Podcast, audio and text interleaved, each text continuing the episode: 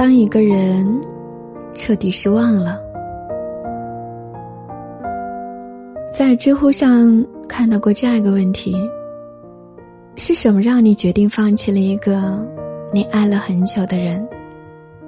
下面有个高赞的回答说：“当你的失望攒够了，痛了，自然也就放下了。没有谁会愿意放弃一个喜欢了很久很久的人，只是冷漠和敷衍太多，失望和心酸也攒很多了。不是不喜欢了，而是明白该放下了。”当一个人彻底失望了，就会变得很沉默，不爱讲话。这不是清高，也不是没有与人相处的能力，而是没了逢场作戏的兴趣。以前大事小事，他都会关心；现在是去是留，也不再关注。没有谁的感情。是多余的，也没有谁的真心就该白白浪费。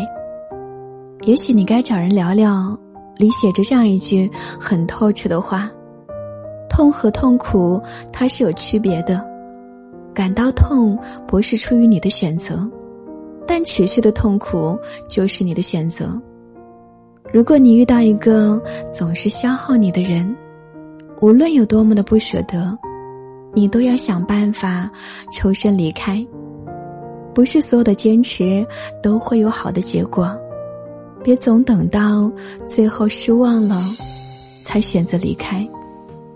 没人能告诉你怎样放下一个人，你只能够自己熬过无数个黑漆漆的夜晚，然后第二天照常起床，把这件事藏在记忆深处。我们可以跌倒，我们可以跌倒，但是我们不能赖在泥坑里，不愿意爬起来。我们人这一生，不只有感情，还有其他同样值得珍惜的东西。时间在不断筛选你身边的人和事，不会有人永远的陪你。但永远都会有人陪你。没有人可以回到过去，但随时你都可以重新开始。爱，和亲爱的陌生人，愿你执迷不悟时能够少受点伤，愿你幡然醒悟的时候能够物是人世。